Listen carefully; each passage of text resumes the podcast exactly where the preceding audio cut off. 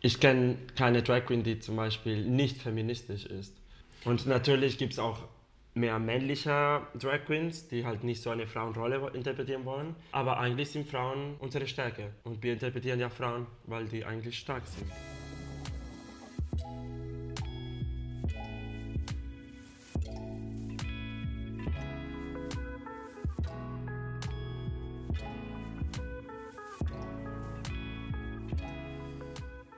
Willkommen zu Hause, dem Talk-Podcast bei Geheimtipp München. Hier treffen wir spannende Menschen aus unserer Lieblingsstadt. Mutige Gründer, passionierte Küchenkönige und auch herzlich eigensinnige Kreativlinge. Und die alle tragen dazu bei, dass München genau das ist, was es ist. Ein Happy Place. Für unsere Geschmacksknospen, Gedankenhorizonte und auch für unser Herz. Und hinter jedem Münchner steckt eine Geschichte. Genau die wollen wir entdecken und uns von ihr inspirieren lassen. Am besten zusammen mit euch. Auf geht's! Diese Folge wird euch präsentiert von Kauflokal, der Aktion, bei der ihr zwei Wochen lang 130 junge lokale Brands und ihre Produkte kennenlernen könnt. Von Tastings über Mode bis hin zu Lifestyle-Produkten. Bis zum 21. März findet ihr alle Kauflokalpartner in Münchens ersten Häusern: Hirmer, Kustermann, Sporthaus Schuster, Hugendubel und beim Bettenried. Mehr Infos zu der Aktion gibt es bei uns im Magazin unter Was geht ab und auf firma.de slash kauf-lokal.de. Und jetzt geht's los mit dem Podcast. Eventuell hat sogar die unvermeidliche Heidi Klum aus Versehen an etwas Gutem teilgehabt. Mit Queen of Drags hat es Pro7 zusammen mit der Model-Domina geschafft, eine Randgruppe ins Rampenlicht zu stellen und auf sympathische Art und Weise zu einer ungeahnten Öffentlichkeit zu verhelfen. München hat jetzt möglicherweise nicht die aller, allergrößte Schwulenszene der Welt, aber dennoch eine bunte und quere Subkultur, die sich durchaus sehen lassen kann. Dank der Drag Queens Janisha Jones, Dean DeVille und Pasta Parisa haben wir sogar ein monatliches Drag Brunch, das eingefleischten Geheimtipp-Fans ja bereits bekannt sein dürfte. Wir haben uns zusammen mit Janisha auf einen Café bei ihr daheim getroffen, um über den Charme der Verwandlung zu sprechen.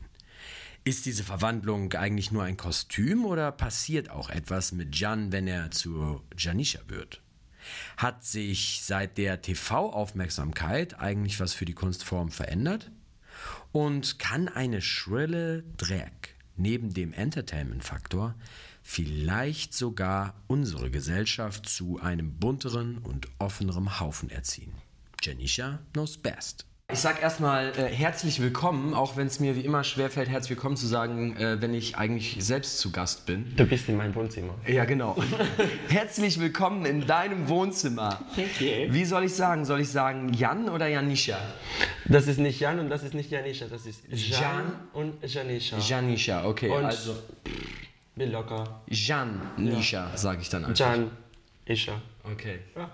Ja, du bist ähm, Drag Queen unter anderem, deswegen sitzen wir heute hier und haben uns gedacht, äh, wir versuchen mal so ein paar Insights in dem, aus dem Leben einer Drag Queen zu bekommen. Ähm, aber wie man jetzt schon am Namen erkennt, Jean, äh, das, und dann geht es noch weiter, Sabater Vinales, habe ich das richtig ausgesprochen? Genial, ja. Vinales. Äh, das ist südamerikanisch? Nee. Oder, nein, es ist Katalan, oder? Genau. Ja. Das ist katalanisch. Das im Hintergrund ist übrigens Tom, den werdet ihr heute noch öfter, öfter hören, das ist nämlich dein Hund. Genau. Ähm, ja, aber erzähl doch mal so ein bisschen, äh, der- Hintergrund, der interessiert natürlich schon. Also gerade wie du gesagt hast, es gibt ganz viele Fragen, die man der Drag Queen immer äh, besonders gerne stellt, aber du kommst eigentlich aus ähm, Katalonien, bist da geboren. Ja. Ist deine Extrovertiertheit auch schon ange angeboren oder hast du dir die entwickelt? Ähm, die habe ich hier tatsächlich entwickelt. In München. Ja. Das geht. Ja. Wie hast du das gemacht? Wahrscheinlich, weil in München so konservativ ist alles. Okay. Und dann ist halt alles rausgekommen. Ich weiß es nicht, wie ich das erklären soll. Ähm, Ja, pass auf, das erarbeiten wir uns zusammen, weil das ist natürlich spannend. ähm, bedeutet, Jean ist eigentlich introvertiert. genau. Ja. Bist du Und- auch jetzt noch? Irgendwie habe ich das Gefühl, letztens Janisha hat einfach Jan gegessen und Jan ist fast nie mehr da. Ah, okay. Ja. Das ist spannend. Das bedeutet, ähm, es gibt im Prinzip schon zwei Charaktere. Ja. Und der eine kann nicht mit dem anderen, äh, nicht ohne den anderen, so ein bisschen Jekyll und Hyde mäßig. Und mal steht Janisha im Vordergrund und mal steht Jan im Vordergrund. Genau. Okay. Und je mehr Janisha du bist, desto weniger Jan bleibt über. Ja, ja, so ist das. Okay. Ähm, und warum hast du dich entschieden, extrovertierter sein zu wollen? Äh, oh, das ist irgendwie nicht eine Entscheidung. Aber ich habe halt Janisha angefangen vor drei Jahren und es hat einfach nur Spaß gemacht, so sein, wie Janisha ist. Und das habe ich auch nicht. Ich habe nicht so gewollt, dass Janisha. Ich habe nicht gewählt, dass Janisha extrovertiert ist, sondern Janisha ist einfach extrovertiert. Das kam einfach so. Und ja. Aber ich meine, es gibt ja auch im Prinzip überhaupt gar keine introvertierte Drag Queen, oder? Das ist ja System. Äh, Also, dass die Drag selbst, die, die Rolle, die dort gespielt wird, introvertiert ist. Existiert eine introvertierte Drag? Ja, äh, existiert Drag Queens, die halt Drag machen, weil zum Beispiel jetzt, ich war bei Queen of Drags und ich bekomme halt Nachrichten von Leuten, ja, ich habe jetzt Drag angefangen. und da denkst du dir so, okay, aber dann siehst du den in live und das ist einfach ein kleiner 14-jähriger Junge, der sich ein bisschen Lichtarten auf dem Gesicht gemalt hat. Okay. Aber du merkst trotzdem, dieser 14-jährige Junge ist immer noch da und er ist schüchtern. Und du siehst es. Ah, okay. Also muss man sich das trotz einer Rolle, in der man da Ja. existiert, erarbeiten, extrovertiert ja, zu auf sein? jeden Fall. Auf jeden Fall. Und was würdest du sagen, wie wichtig ist das, dass eine Drag extrovertiert ist? Also ich meine, das ist jetzt ja kein besonders neues Phänomen. Es gab auch vorher schon in Deutschland ja durchaus berühmte Drag Queens, so Olivia Jones, die wahrscheinlich die Vorreiterin des Ganzen ist in Deutschland. Äh, Ich meine, sie ist die Königin der ich scheiß drauf Extrovertiertheit, oder? Ja. Ja. Ja, sowas ungefähr. ja, man sollte sich das schon ein bisschen bearbeiten. Und ähm, eine, In- ich finde, das gehört auch zu Drag Queen, extrovertiert zu sein, weil du musst halt diese Stärke zeigen. Und wenn du zeigst, du bist introvertiert und du bist halt nicht so eine starke Persönlichkeit, komm, dann merken die anderen Leute, du bist nicht so stark und dann können die dich angreifen. Und extrovertiert zu sein ist nicht so greifbar. Das bedeutet, Extrovertiertheit ist eigentlich ein Schutzschild. Ja, extrovertiert auf jeden Fall. Weil, weil dann bist du halt nicht so greifbar, wie wenn du introvertiert würdest und du siehst schüchtern aus oder du siehst zurückhaltend aus. Und die Leute, dann können die das sofort angreifen. Okay. Und dann bist du im Arsch. Und dann bist du im Arsch. Okay, aber das geht jetzt schon ganz schön tief in ähm, das, das Leben äh, als Drag im Drag-Körper. Ähm, gehen wir mal so zwei, drei kleine Schritte zurück. Ähm, vorher, also vor diesen drei Jahren, hast du dann im Verhältnis zu jetzt ein normaleres Leben geführt, kann man das so sagen? Ja, Ja. ja, habe ich. Ja. Was, was machst du beruflich eigentlich? Ähm, ich habe eine Ausbildung als Hotelfachmann gemacht hier in München. Aber Hotel gefällt mir nicht so ganz besonders. Und das ist nicht so viel Geld. Deswegen bin ich einfach Kellner in einem Schwulenbar. Und da bekomme ich sehr viel Trinkgeld. Und ja. Okay. Und arbeitest du da als Jan oder als Janisha? Als Jan. Manchmal auch als Janisha? Nie. Nee. Nie. Janisha macht keinen Service. Janisha ist viel zu teuer. Okay, das bedeutet, ähm, dass auch dein Umfeld, wenn es jetzt eine Schwulenbar ist, natürlich jetzt auch extrem, äh, sag ich mal, drag-freundlich und offen ist. Es ist ja eher eine queer Community in dem Ja. Sinne. Es ist jetzt äh, da kein Problem zu sagen, übrigens, ich bin auch 50% meines Lebens Drag. Wie Nee, wäre das vorher im. Hotel gewesen? Ich werde das wahrscheinlich nicht erzählen, aber nicht aufgrund, dass die das nicht akzeptieren, sondern dass, dass mir egal ist, ob die das wissen oder nicht. Das, Im Hotel war nicht so, das war nicht so cool irgendwie und ich könnte das erzählen und ich glaube, am Endeffekt werden das akzeptieren, aber ich muss nicht. Okay. Und jetzt in Café Nil, wo ich arbeite, natürlich wissen sie das, weil schwule Szene. Ja. Und außerdem dadurch haben wir uns mit einer Kollegin von mir, Pasta Barisa, auch eine Show gebaut in Café Nil, jeden zweiten Monat. Und das ist dann auch wieder ein Plus für mich oder für uns Okay. Hast du auch Freunde, Freundinnen außerhalb der Szene? Ja, auf jeden Fall. Und das sind aber natürlich, weil es deine Freunde sind, auch welche, die damit überhaupt kein Problem haben. Also du hast in deinem, in deinem privaten, persönlichen Umfeld, äh, hast du diese Berührungspunkte mit Menschen, die da vielleicht irgendwie reserviert drauf reagieren oder so, hast du, gibt's nicht? Nee. Nee. Und wenn irgendjemand mich blöd anmacht, dann ciao. Ja. Dann brauche ich das nicht.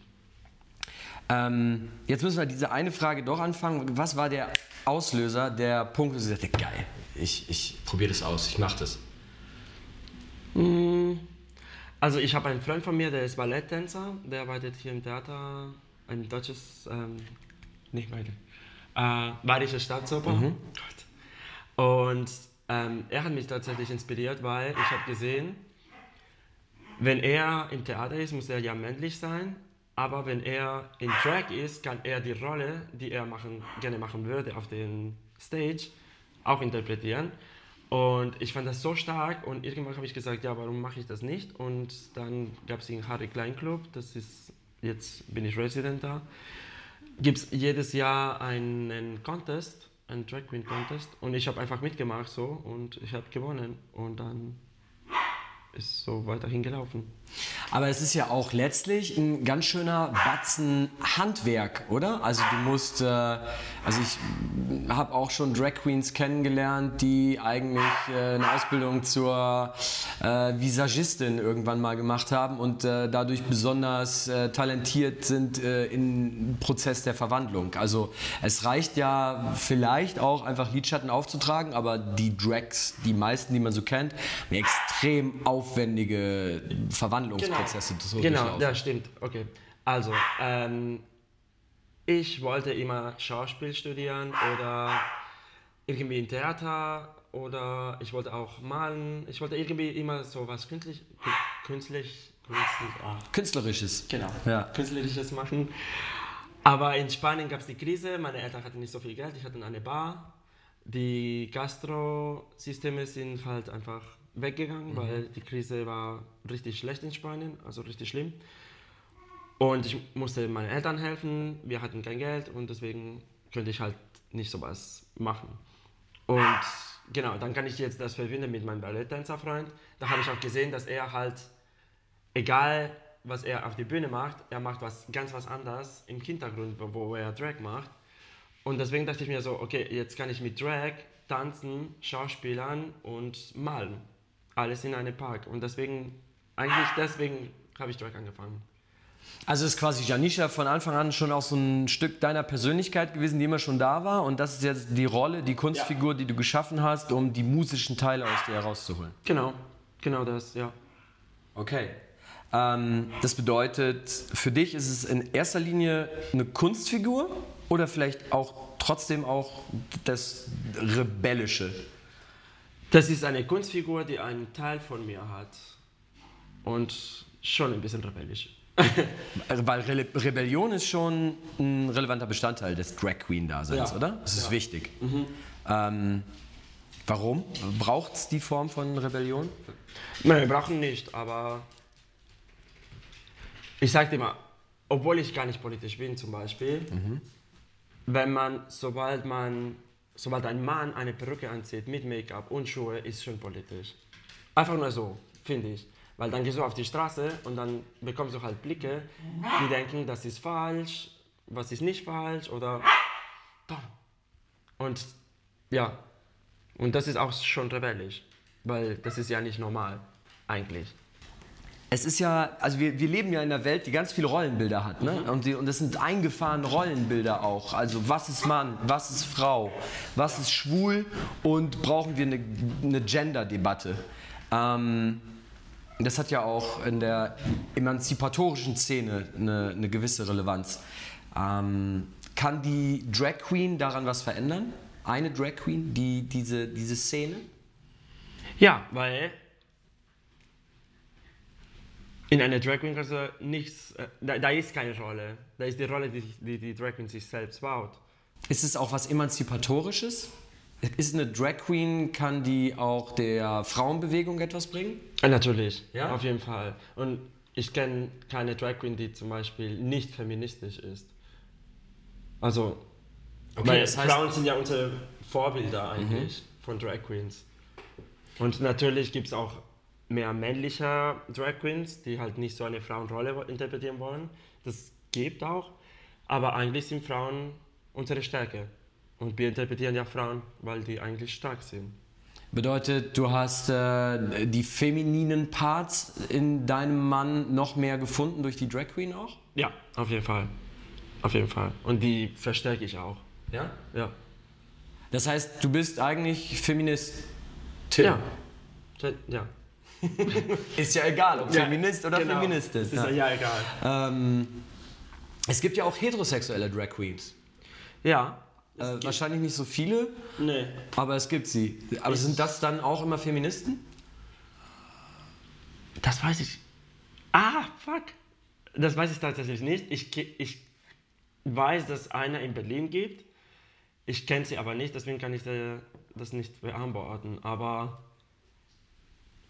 ob sie das wollen oder nicht, ich glaube schon. Okay. Indirekt. Also das heißt, du kennst hier in München kennst du keinen heterosexuellen Nein. Drag, keine heterosexuelle Drag Queen. In München gibt es auch nicht so viele Drag Wie Queens. viele gibt's? Was würdest du schätzen?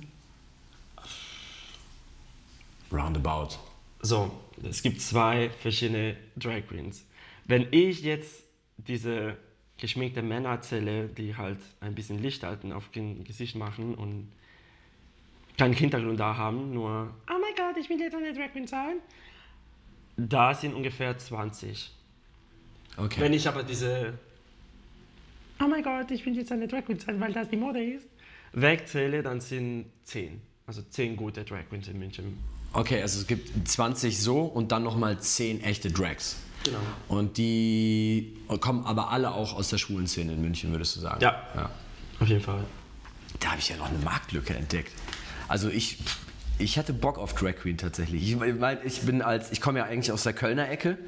Ähm, ich bin, glaube ich, schon, also als Kind bin ich immer als Cowboy gegangen. Und äh, mit der Pubertät bin ich relativ häufig bin ich auch als Krankenschwester gegangen, um Freunde zu verarschen, ob die überhaupt checken, dass ich es bin. Weil Cowboy sah ich halt aus wie ich mit Hut. Krankenschwester nicht. Nee. Ja. Geil. Okay, da sprechen wir später drüber. Vielleicht werde ich, äh, vielleicht würde ich Münchens erste heterosexuelle Drag Queen. Ja, warum nicht? Ja. Auch mit Bar. Wie, wie lange? Ja, so Conchita-mäßig, ne? Aber irgendwie fände ich es dann schon spannender, dass man, äh, dass, das, dass der Bart dann nicht mehr davon ablenkt. Aber ich kann mich Nee. nicht von meinem Bart trennen. Das ist eine Ja, deswegen. Kannst du auch dein Bart behalten. Vielleicht doch mit Bart. Aber wie lange würde das jetzt brauchen, bis du mir das beigebracht hast, also den rein handwerklichen Prozess? Also ich habe das mal miterlebt bei, also Katie Bam, das dauert auch mal schnell drei, vier Stunden. Ja. Bei dir auch? Ja. Kann ich das lernen? Ja, natürlich, aber es dauert auch lange. Also, Wie lange hast du gebraucht? ich finde, ich lerne immer noch. Du Und lernst immer noch. Ich mache Drag seit drei Jahren. Hat es dir jemand beigebracht oder hast du es über YouTube-Tutorials gemacht? Tatsächlich keine YouTube-Tutorials, weil ich keine Geduld dafür habe. Okay. Weil das sind immer so 10 Minuten YouTube-Tutorial und das ist so, ne, ich brauche was Schnelles. Und da gibt es zum Beispiel bei Cosmo diese ähm, 15, Minuten, äh, 15 Sekunden Videos, wo sich eine Queen richtig schnell schminkt und so Timelapse-mäßig. Okay. Und dadurch habe ich ein paar Sachen gelernt. Aber sonst habe ich mir alles selber beigebracht. Aber wie viel Zeit investiert man da pro Woche, um, das, um diese Kunstfigur weiter voranzutreiben? Das ist ja wie Training. Also, ja, genau. Äh, wenn man üben möchte, weil ich habe so, ich habe nicht geübt. Ich habe nur geschminkt, wenn ich mich schminken müsste. Und am Anfang hatte ich auch sehr viele Aufträge, deswegen habe ich das schnell gelernt. Aber wenn man halt keine Aufträge hat oder Auftritte und das lernen will, zweimal die Woche sollte das man machen.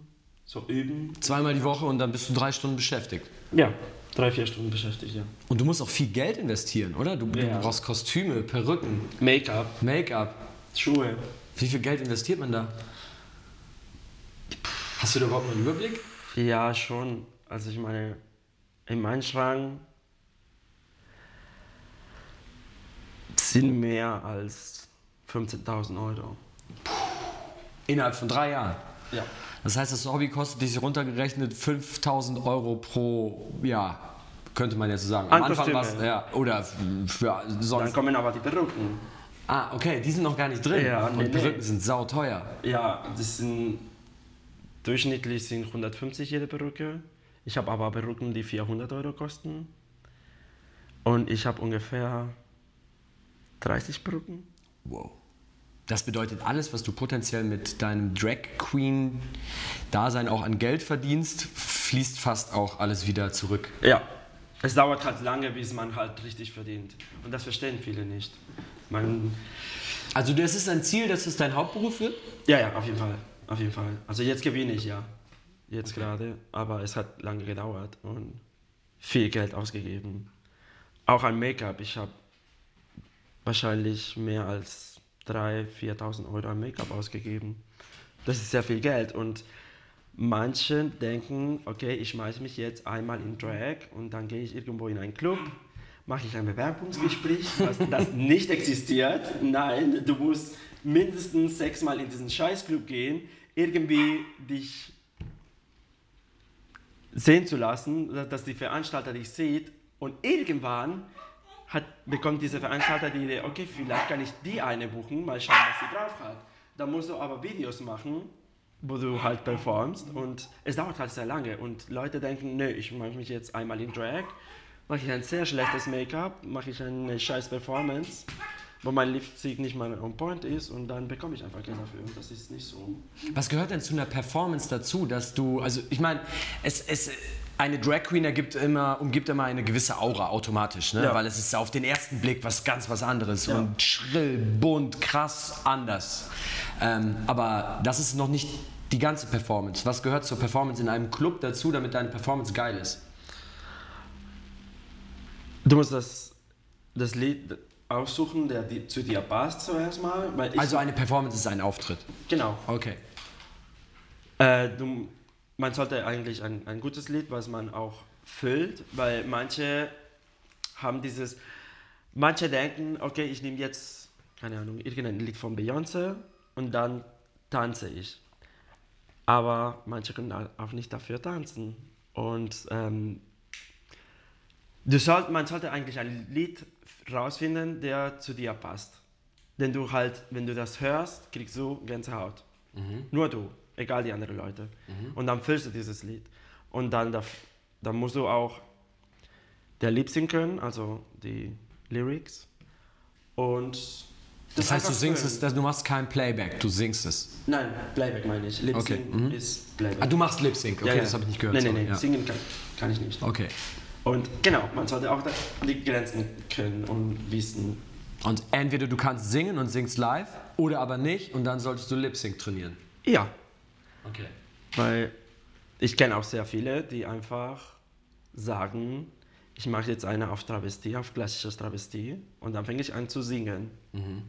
Habe ich aber nie einen Singkurs gemacht. Und dann klingt das nicht so gut.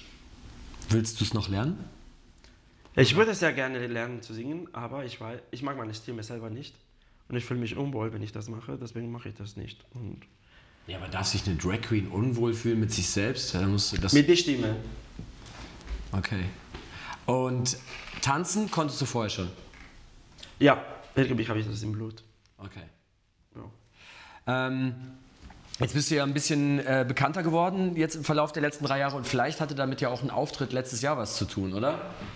Ja, Queen of Drags. Genau. Da warst du Teil davon. ja. Ähm, hast du äh, Katie Bam eigentlich da kennengelernt oder vorher schon? Weil Katie Bam ist Vorher häufiger im Harry Klein auch, oder? Nee, Nicht? Katie Bam war noch nie in Harry Klein. Nicht als Auftritt. Okay. Also sie war schon mal da mit mir und hatten wir Spaß, haben wir was getrunken, aber das war eher privat. Okay. Ähm, erzähl mal, wie, wie, wie ist es dazu gekommen? Du hast gesehen, es gibt diese Show und du hast dich beworben und wurdest genommen. Nein. Okay, cool. Wie ist es dann gelaufen? Ähm, es gab im De Ende Dezember letztes Jahr, also nicht letztes Jahr, vorletztes Jahr, 2018, äh, ein paar Nachrichten auf mein Instagram von wegen, ja, wir vorbereiten jetzt sowas wie RuPaul's Drag Race aus Amerika und wir wollen das hier in Deutschland machen, sowas ähnliches, aber nicht dasselbe und bla bla bla. Und hättest du Zeit für einen Anruf? Also die haben sich bei mir erst gemeldet. Dann hatten wir ein Telefonat, dann hatten wir ein Gespräch Dann wollten die, ein paar Videos, ein paar Vorstellungsvideos haben. Habe ich auch gemacht. Dann kam der Casting, habe ich auch mitgemacht. Ich war auch sogar die Erste, die ein Casting gemacht hat, weil ich konnte an die Castingstagen nicht und deswegen musste ich das vorher machen. Im Büro, das war schlimm. Oh Gott. Äh, ein Büro hier in München oder muss es noch? Okay. in Unterföhring. Ich weiß es nicht, aber irgendwas war in die Produktion, was halt gestoppt hat. Es war ja Ende Januar, die, den Casting. Und dann aber bis Ende Juni habe ich noch keine Nachrichten bekommen. Weil irgendwas war, ich weiß es nicht. Egal, aber dann habe ich einen Anruf bekommen und dann haben die gesagt, ja, du bist drinnen und es fängt dann im September an und du hast dann diese zwei Monate Zeit, um dich zu vorbereiten. Ein Monat eigentlich, weil die Themen, die Mottos wussten wir bis Mitte Juli nicht. Aber ja. Ähm, das äh, ist ja im Prinzip, man könnte das jetzt so formulieren, korrigier mich, weil ich bin kein Experte, äh, Next Top Model, aber umgemünzt auf Drag Queen. Nee, Nicht? Nee, nächster Model bei Heidi Klum ist Heidi Klum als Model judged Leute, also diese Models. Und das ist auch eher mehr auf Drama gestellt. Ja. Und ich finde Queen of Drags, ja, natürlich Heidi Klum war da, aber Bill Kaulitz war auch da und natürlich Conchita Wurst plus noch eingeladene Gäste als Juroren, was ich auch sehr toll finde. Und ich finde, das war ein, wie kann ich das jetzt sagen? Ich vergesse die Wörter immer. Ein Statement. Queen of Drags ist ein Statement. Ein Statement von der schwule Szene. Der Produzent war auch schwul und der hat uns auch von Anfang an gesagt, wir wollen respektvoll mit euch umgehen. Natürlich gibt es Ziegen, ähm, Zickenkrieg. Wir sind Schwule und Drag Queens und sehr große Persönlichkeiten. Aber es geht um, um das ganz Deutschland uns sieht. Weil RuPaul zum Beispiel hat angefangen in einem kleinen Fernsehsender und nur die Schwule haben das geschaut. Und der Produzent, der Alex Koch, hat uns gesagt, nee, wir wollen, dass ganz Deutschland das sieht und wir wollen respektvoll mit euch gehen und wir wollen, dass am Endeffekt Deutschland auch Respekt für euch hat und auch für die schwule Community. Und ich finde, genau, das ist der Unterschied mit ein, wahrscheinlich kann ich das eigentlich nicht sagen, aber ein sexistisches Programm wie Germany's Next Top Model, weil ich finde das sexistisch. Also wenn du es nicht gesagt hättest, hätte ich es gesagt. Ich hasse diese Sendung. Das war für mich ein großes. Deswegen habe ich wahrscheinlich äh, Queen of Drags nicht wirklich gesehen, weil für mich ist Heidi Klum einfach abschreckend. Ähm, aber ich, äh, ich habe es auch schon gehört, dass das halt ein Statement ist. Vielleicht sollte ich es mir im Nachhinein anhören. Es klingelt. Ähm, aber glaubst du, dass dieses Statement, dass es funktioniert hat, ähm, hat es diesen Impact gebracht? Schon, aber ich habe ein bisschen das Gefühl, dass er mehr auf 14-jährige Mädels irgendwie Einfluss hat als äh, ganz Deutschland. Ich, Also du merkst nicht, wenn du als Drag unterwegs bist, dass äh, Menschen, und wenn es auch nur singulär einmal im Monat ist oder zwei, anders auf dich reagieren, als es vielleicht das schon, das schon, doch, doch, doch. Weil, also, am Anfang meines Tracks, da sah ich wie eine Katastrophe aus, aber trotzdem bin ich mit U-Bahn gefahren zum Clubs, weil ich wollte diesen Dieses direkte Feedback von Menschen, die du Genau. nicht kennst. Und ich will auch, dass die Leute auch das sehen können. Weil normalerweise Drag Queens fahren ja mit Taxi oder Uber. Und dann ist halt, dann sieht man das nicht. Und dann, dann ist halt für die Menschen das auch nicht normal. Weil du siehst dann nur in einem schwulen Club eine Drag Queen, aber auf der Straße siehst du keine Drag Queen. Und deswegen bin ich am, am Anfang immer mit äh, U-Bahn gefahren, weil dann normalisiere ich das. Und ich habe letztens gemerkt, weil ich fahre jetzt immer Taxi, weil ich habe keine Zeit dafür.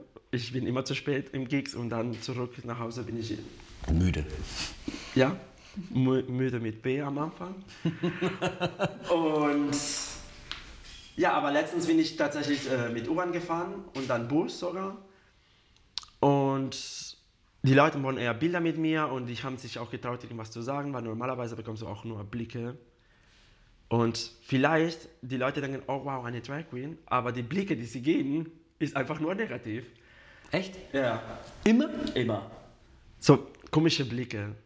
Die merken das nicht, aber die geben so komische Blicke. Und dann aber, wenn sie sich trauen, irgendwas zu sagen, dann ist das positiv. Aber doch nicht alle, oder? Nee, nicht alle. Und Das würde mich jetzt mal interessieren, wie das bei mir war, weil ich, äh, ich bin jahrelang äh, Rikscha gefahren zur Wiesenzeit und ich habe relativ häufig Drag Queens gehabt, die bei mir mitgefahren sind. Ich weiß nicht warum, keine Ahnung. Vielleicht habe ich diesen Blick nicht gehabt.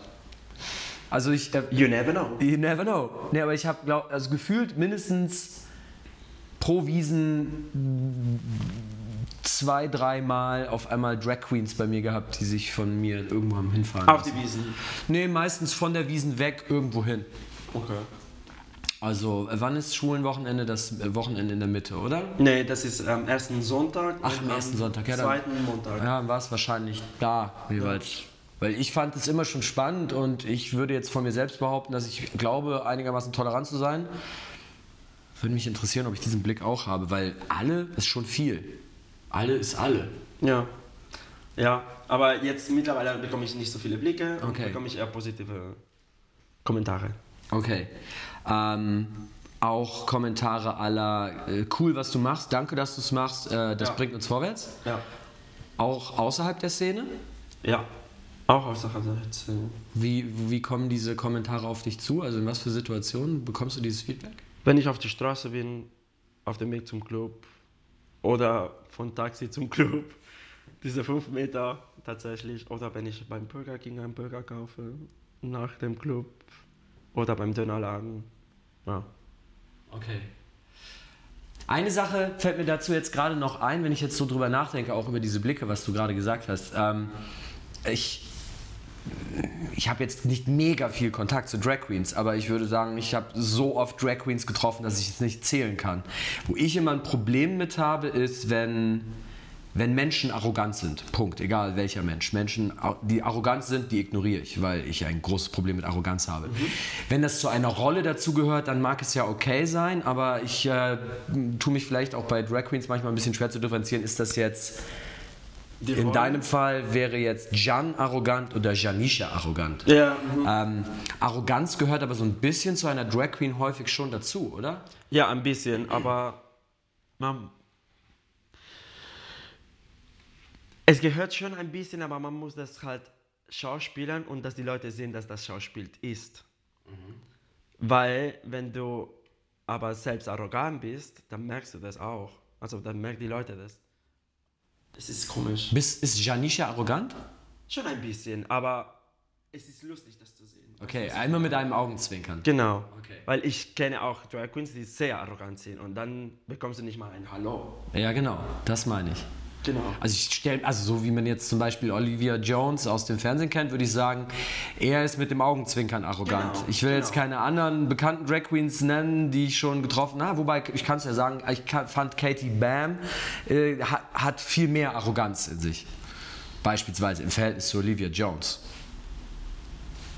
Wenn man das so, einfach das, was man sieht. Und ähm, das gehört aber immer zur Rolle, oder? Ja, Okay. Ist Jan arrogant? manchmal. Ja, vielleicht ein bisschen. Ist es für dich Aber okay oder ist es dann was, ach scheiße, das hätte ich nicht tun sollen, Arroganz ist nicht gut? Oder ist auch ein bisschen Arroganz auch gut? Ein bisschen, also ich würde nicht arrogant sein, ich bin halt manchmal stolz auf mich. Okay. Aber ich finde, jeder Mensch ist, äh, wie jeder ist und wir sind auch alle gleich irgendwie. Also ich fühle mich irgendwie nicht besser als irgendjemand. Ich finde, das ist arrogant, wenn man sich besser fühlt als irgendjemand. Aber äh, dann hast du dich ja mit diesen Fragestellungen, setzt du dich dann ja auch relativ häufig auseinander. So, was ist arrogant und welche, welche Persönlichkeitsattribute will ich in dieser Rolle haben und, und welche nicht? Ja. Ähm, Zum Beispiel Extrovertiertheit, ein bisschen Arroganz, aber mit Augenzwinkern. Hat dich das Drag Queen-Dasein dadurch auch ein bisschen reifer als Mensch gemacht? Auf jeden Fall. Was hat dir das alles gebracht? Alles. nee, ähm, als Jan war ich auch immer ein bisschen ein depressiver Mensch und durch Drag bin ich, ich, ich kann das nicht irgendwie erzählen, aber irgendwie bin ich weniger depressiv. Mal glücklicher halt. Ja, genau. Glücklicher, weil ich auch anders sein kann, wie man normalerweise ist. Und ich alles ich, ich, ich weiß nicht, wie ich das erzählen soll. Aber Ja, ich glaube, das kann man schon ganz gut nachvollziehen. So ja, also Drag macht mich besser. Okay. Ähm, Passt ja. auch im Umgang mit anderen Menschen, weil du zum Beispiel selbstbewusster bist? Ja. Ja. Genau, ja. Ähm, kennst du eigentlich die Serie Sex Education? Ja, aber ich Netflix? habe die tatsächlich noch nicht angeschaut. Aber ist auf meiner Liste. Okay, schade. Da hätte ich jetzt gerne zwei, drei Fragen zugestellt. Weil ähm, es geht in dieser Serie halt um, um Sex Education unter, sagen wir mal, heranwachsenden Pubertären. Und aber halt nicht nur Sex Education von äh, heterosexuellen 16-Jährigen, sondern auch homosexuellen und pansexuellen und also um jede Form von Sexualität und auf eine unfassbar unverkrampfte Art und Weise. Also ähm, diese Darstellung in dieser Serie, die ist tatsächlich sehr äh, fast forward. Ähm, aber dann kann ich dir leider keine Fragen dazu stellen. Du solltest sie dir unbedingt angucken. Will ich ja. Dann setz sie auf deiner Liste weiter nach oben. Mach ich. Ähm, welche Idole hat Jean und Janisha? Is she hungry? Also Hungry heißt sie. Das ist eine Drag Queen aus Berlin. Okay. Lady Gaga hat mich auch mehrmals inspiriert. Lady Gaga finde ich auch eine, die ist eine Drag Queen einfach. Okay. Eine weibliche Drag. Ja. Ähm. Hm. Ja. Hier steht äh, Grace Jones und Samantha Jones. Genau. Ja, das, die haben mich inspiriert, meinen Namen zu finden. Ah, okay, das ist die reine Namensinspiration. Also ich meine, ja, das sind schon Idole, aber nicht unbedingt, was ich denke, ja, die sind meine Idolen. Nee. Okay. Ähm, braucht man Idole? Nee. Aber ein Idol kann, ich dich, kann, kann man dich äh, irgendwie führen, wie du dich verwandeln möchtest. Zum Beispiel eine Hungry, was ich gesagt habe, die ist ja nicht so eine Fishy Queen.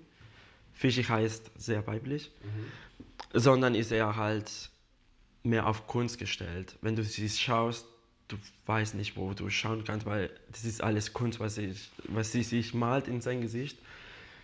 Und deswegen will ich auch ein bisschen in die Richtung gehen. Und die hat halt mich inspiriert.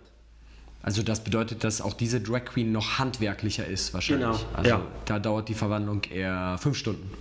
Ohne es zu wissen, aber es dauert wahrscheinlich noch länger.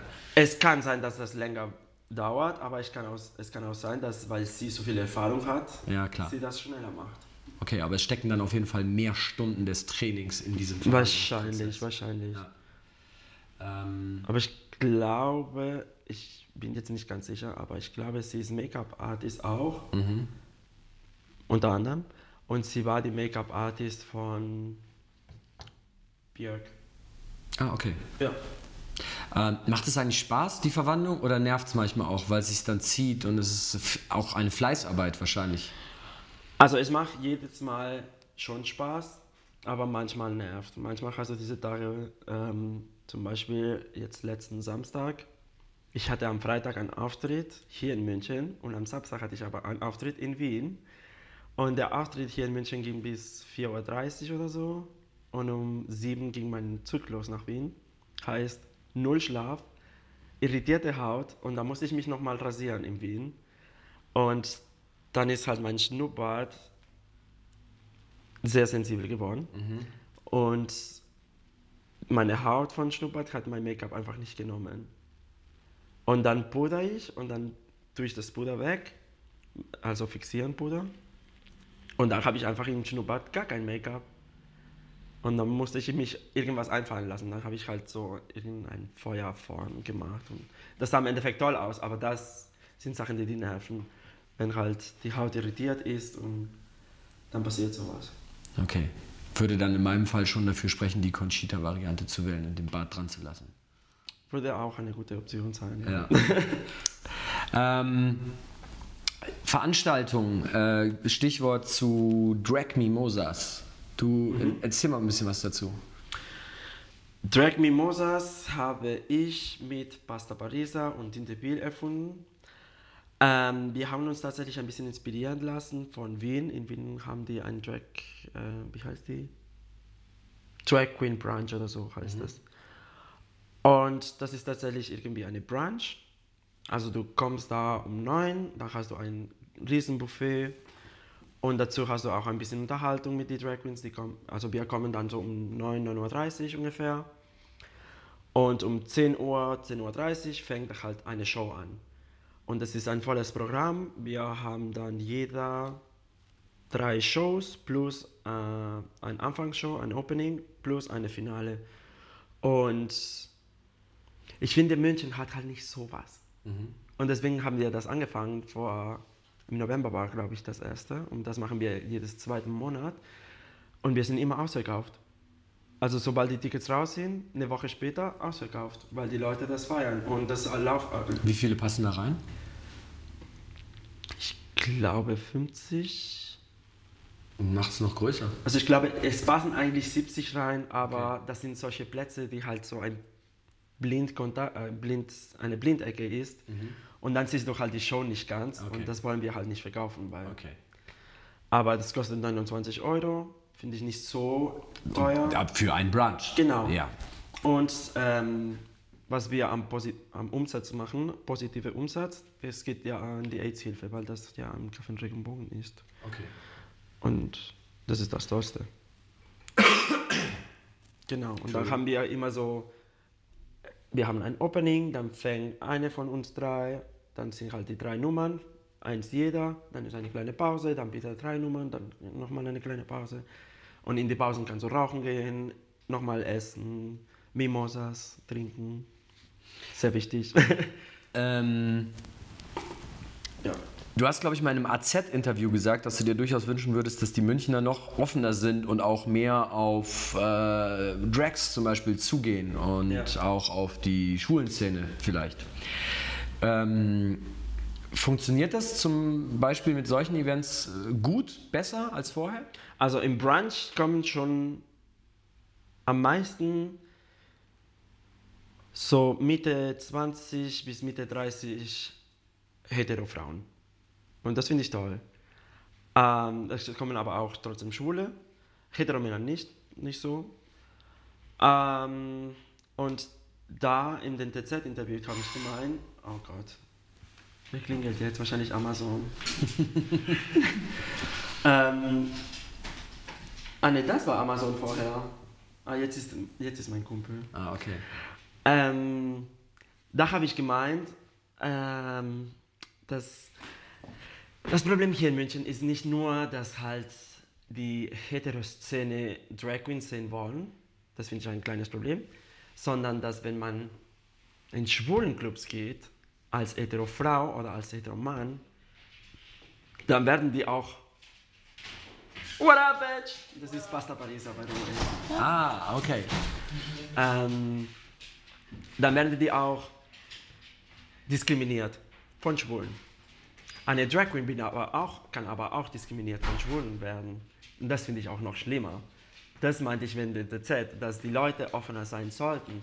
Weil äh, am Anfang bin ich irgendwie in einen Club gegangen, alleine in Harry Klein, was das eigentlich nicht passieren sollte, ist, dass irgendein Typ zu mir gekommen ist, ich out of drag, also nicht in Drag, und dann sagt er zu mir, äh, ja, du konntest so viel hübscher sein, warum bist du so weiblich? Und ich denke mir so, halt dein Maul. Es interessiert mich, was du denkst? Nee. Und außerdem, das kannst du doch nicht sagen, weil ich bin, ich bin genug erwachsen, um zu denken, ist mir egal, was du sagst. Und dann muss ich aber trotzdem diskutieren, weil es kann auch sein, dass ein kleiner 18-jähriger Schwulette ähm, sehr viele Schwierigkeiten hat in seinem Leben und dann denkt er, okay, jetzt gehe ich in einen schwulen Club und die akzeptieren mich so wie ich bin. Und dann bekommt er aber eins auf, warum bist du so weiblich? Du konntest so viel hübscher sein. Heißt, Männlichkeit ist viel hübscher als Weiblichkeit. Und das finde ich super anstrengend. Und das ist für mich ein No Way. Und außerdem. So eine Einstellung gibt es auch in der schwulen Szene? Ja. Ja, tatsächlich. Und außerdem, ähm, dann kam auch diese Transphobie von, selbst von den Schwulen wo ich mir denke, so, es könnte sein, dass eine Baby Drag, Baby Drag heißt äh, einer, der anfängt gerade, äh, in einen Club geht und dann bekommt aber sowas wie, nee, das ist nicht so deins. von irgendeinem Typ, der halt, keine Ahnung, egal, von irgendeinem Typ oder irgendeine andere Drag Queen sogar. Und dann traut dieser einen kleinen Junge, der jetzt anfängt, Drag Queen zu machen, traut er sich nicht mehr, das zu machen, weil er denkt, ich bin schlecht, obwohl er vielleicht sehr viel Potenzial haben würde. Und das meinte ich damit in der Zeit, dass die Leute sich eigentlich im Kopf öffnen sollten und äh, es gibt keine Männlichkeit und keine Weiblichkeit. Jeder ist wie jeder ist. Aber das finde ich jetzt spannend. das sollte man nicht sagen. Ja, ähm, aber dass das quasi auch aus einer Szene herauskommt, die ja Toleranz für sich selbst auch einfordert und dann aber auch innerhalb der eigenen Szene durchaus intolerant ist, beweist halt einfach, dass Intoleranz leider Gottes ein komplett menschliches Phänomen Ja. ist und dass auch Menschen, die eigentlich auf Toleranz angewiesen sind, Probleme haben mit Intoleranz. Ja, es gibt überall Idioten. Oder nicht Idioten, sondern nicht gebildete Menschen. Ähm, wenn wir jetzt nochmal auf das Toleranzthema kommt äh, und du sagst, so, dass du dir das halt auch von den Münchnern wünschst, ist das in anderen Städten anders? Also gibt es Städte, die per se dann zumindest in ihren Subkulturblasen dann toleranter sind? Ja, auf also jeden Fall. Ein, äh, ein Berliner Schwuler, äh, in einem Berliner schwulen Club ist die Wahrscheinlichkeit, dass dir sowas passiert, wie gerade beschrieben, geringer als in einem Münchner schwulen Club. Auf jeden Fall. Und ich war auch ähm, in Amsterdam letztes Jahr gebucht mit äh, meinem Haus. Und das, was ich da erlebt habe, wow. Da waren Heteros, da waren Schwulen, da waren transsexuelle Menschen, das, das war alles. Und jeder hat sich geliebt, wie jeder ist. Auch ich habe Leute kennengelernt und ich war auch nicht so groß, mein Name war nichts, niemand hat mich gekannt. Aber trotzdem habe ich diese Liebe bekommen von irgendeinem fremder Mensch, den ich nicht kenne. Aber wir haben uns alle gefeiert. Und das passiert nicht so oft hier. Was glaubst du, wie kann man den Weg dahin beschreiten? Wie kann man das schaffen? München ist halt konservativer Ja. als Amsterdam. Amsterdam ist eine, eine internationale Hafenstadt. Ja. Hafenstädte haben immer Menschen von überall, die angespült werden. Ja, genau. Wir haben halt nur die Isar, da wird halt wenig angespült. Ähm, Leider, aber, ja. ja. Wir sollten uns einen Hafen bauen. Ja, wir sollten uns einen Hafen bauen. Aber was können wir sonst tun außer einem Hafen? Also braucht es mehr solcher Veranstaltungen? Was können Wege sein? Ja, man braucht mehr Veranstaltungen, mehr rausgehen, weil ich finde in die schwule Szene gerade momentan durch diese Apps, ähm, das, ja, diese Dating-Apps geht halt, die Schwule denken sich, warum soll ich in einen schwulen Club gehen, wenn ich hier mir eine, ein Date äh, runterholen kann oder buchen kann oder weiß ich, wie ich das sagen soll. Ja. Und dann gehen die halt nicht in schwulen Clubs raus und wenn die feiern gehen, gehen die in Hetero-Clubs raus. Ja, ich kann verstehen, manchmal kommt das, ja, ich gehe nicht zum schwulen Clubs, weil die sind halt zickig und diese Blicke immer und bla bla bla. Ja, natürlich gibt es das, aber das sind nicht alle. Und man sollte schon anfangen, einfach nur raus, geht raus, geht raus und lernen eine Subkultur, weil egal ob du das willst oder nicht, wenn du schwul bist, du hast diese Subkultur mit. Und diese Subkultur hat, für, hat so viel gekämpft, damit du jetzt diese Dating-App hast und dann in Hetero-Clubs gehst und, und du nicht diskriminiert wirst. Gibt es einen Club, der das in München besser schafft als alle anderen? Also den perfekten Club, wie man sich erträumt, wie du ihn in Amsterdam getroffen hast oder so, den gibt es in München wahrscheinlich nicht.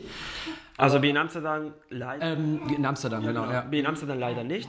Tom, der will immer spielen. Aber ähm, für mich der perfekte Club ist tatsächlich Harry Klein. Und das sage ich nicht, weil ich da arbeite, sondern ich, ich war auch immer, immer da als Mann, bevor ich Drag angefangen habe. Ich finde, Harry Klein ist top, weil du hast halt unten dieses Techno-Bereich, oben hast du dieses Pop und die Leute normalerweise sind da super angenehm, super locker und Und auch, du hast dieses Ärger, die manchmal dir andere Clubs bringt, du hast die nicht, weil jeder hat seinen Spaß. Wenn man Techno will, dann geht man unten, wenn man und äh, du hast auch draußen diesen kleinen Bereich, der auch niemand externes reinkommen kann, weil das ist ja eigentlich in Harry Klein Club, aber ist draußen. Und ja, ich finde Harry Klein ist mein Lieblingsclub hier in München. da findet dann auch mehr Subkultur statt anhand der Menschen, die da hinkommen. Also es, würdest du das so, Ja. ja? Ja. Also es kommen verhältnismäßig viele Schwule auch dorthin, viele äh, LGBT, what, whatever. Also Ja. es ist bunter gemischt als in anderen Orten.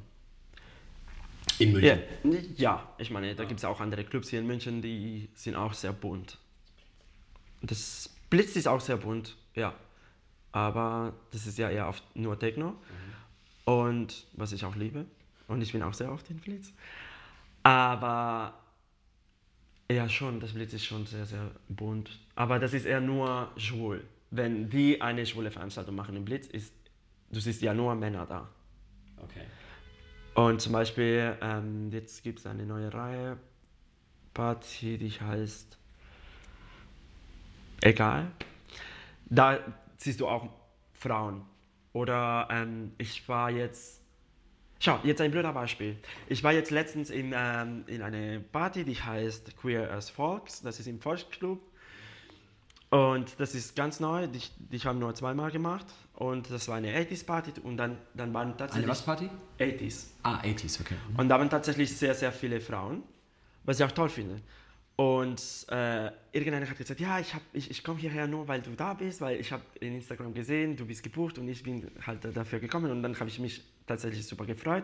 Und die war auch mit ihr Freund da und der Freund, obwohl er hetero ist, hat sich auch super gefreut, was ich auch eigentlich normal finde. Und äh, wir hatten eine, so eine kleine Konversation und dann drehe ich mich um und dann drehe ich mich wieder um und dann hatten die eine Diskussion mit einem schwuler Mann. Und der schwule Mann hat denen gesagt, ihr solltet hier nicht sein. Also Diskriminierung von der Schwule. Und ich denke mir so, hä, warum? Und dann fängt eine Diskussion an, ja, das ist nur für Schwule und ihr solltet gehen und das ist ein No-Way und das finde ich schade zum Beispiel. Ja, das ist halt bescheuert eigentlich. Ja. Aber jetzt bin ich irgendwie weg von der Frage, oder? Mm, Ja, so ein bisschen, aber trotzdem ist es ja ein, äh, ein spannender Bestandteil. Ähm, das sind jetzt aber trotzdem ja auch einigermaßen viele Negativaspekte so über München, aber München an sich findest du trotzdem nach wie vor äh, cool als deine Heimat, oder? Ja. Ja, was- also ich fühle mich trotzdem wohl in München. Ja. Manchmal gibt es halt dieses, diese Idioten. Ja. Ähm, aber man muss halt nur, mit solchen Leuten muss man halt nur ein bisschen reden. Du hörst die zu, was die zu sagen sagen und dann gibst du diesen, diese kleine Meinung, die du hast oder diese Idee und zeigst du denen, dass das eigentlich so nicht geht. Und dann ist eigentlich alles dann wieder normal. Aber Was, wa- was macht München äh, denn für dich zu einer, zu einer geilen Heimat? Also was, was magst du an München? München ist schön. Tatsächlich, München ist super schwer, finde ich. Ich komme aus Spanien, aus ein kleines Dorf und da kennt man sich jeder. Und hier München, als ich hier gezogen bin, dachte ich mir so, okay, ich gehe jetzt irgendwo hin und mache ich Freunde. Dope. Nein, München macht keine Freunde. Nee, du kommst nicht in meinen Freundeskreis, wenn du die Person nicht kennst und die Person nicht auch kennst und die akzeptieren dich auch. Das ist München. Und das ist halt, deswegen am Anfang habe ich tatsächlich München nicht gemocht. Aber wenn du anfängst, Leute kennenzulernen und dann baust du dir deinen Freundeskreis und hast du deine Leute, dann ist München super schön. Und ja, vielleicht haben wir nicht diese Clubkultur wie in Berlin, aber ich finde, das brauchen wir auch nicht. Also wir haben Clubs, man geht in Clubs und man weiß auch, wo die sind und man hat auch Spaß. Man braucht nicht so viele Clubs wie in Berlin und dann irgendwie in jeder Ecke einen Drogendealer zu haben. Das finde ich auch cool in München, weil hier ist auch alles irgendwie sauberer. Und irgendwie kenne ich jetzt, das ist, München ist ein Dorf und irgendwie kenne ich jetzt auch jeder. Und das ist cool. Das bedeutet, München ist für dich so ein bisschen auch das äh, katalonische Dorf, in dem die Sonne häufig scheint. Es ist äh, gemütlich, bequem, sauber und sortiert. Und das aber Wetter ein ist eigentlich bisschen, super. Ja, aber ein bisschen Subkultur ist trotzdem da, sodass man sich frei fühlen kann. Ja. Okay. Ähm, dann fragen wir jetzt noch, äh, kommen wir mal so zu unseren Abschlussfragen. Oh. Ähm, da haben wir nämlich immer zwei. Eine haben wir gerade schon mal so ein bisschen eingeleitet. Sag mir doch mal drei Geheimtipps von Jan Nita äh, zu München. Das kann alles sein. Das kann ein Lieblingsplatz von dir sein, ein super Restaurant, eine mega Veranstaltung, whatever. Die Veranstaltung Nummer eins, also ich gebe nur auch nur eine Veranstaltung, keine Sorgen. Für mich ist Mein kleines Baby Café Nil Show, das mache ich ja mit Pasta Parisa. Das ist einmal jedes zweite Monat. Das ist eine Show, die uns wir gebaut haben, mit viel Kraft, mit viel Geld, die wir auch nicht viel Geld zurückbekommen. Aber es ist eine Show umsonst, die man einfach hingehen kann, einen Mittwochabend um 21 Uhr und man hat Spaß und man sieht auch mehr von uns und mehr von auch Special Guests, die wir immer einladen, die auch sehr viel Potenzial haben und das wissen wir und dann geben wir auch eine Plattform. Das ist für uns, also für mich ist die Veranstaltung Nummer eins. Das ist auch super locker und äh, bunt und schwul, lesbisch, hetero, äh, alles. Die Kaffee Nil Show. Kaffee Nil Show. Okay, Tipp 2. Äh, Tipp 2. Ein Platz in München.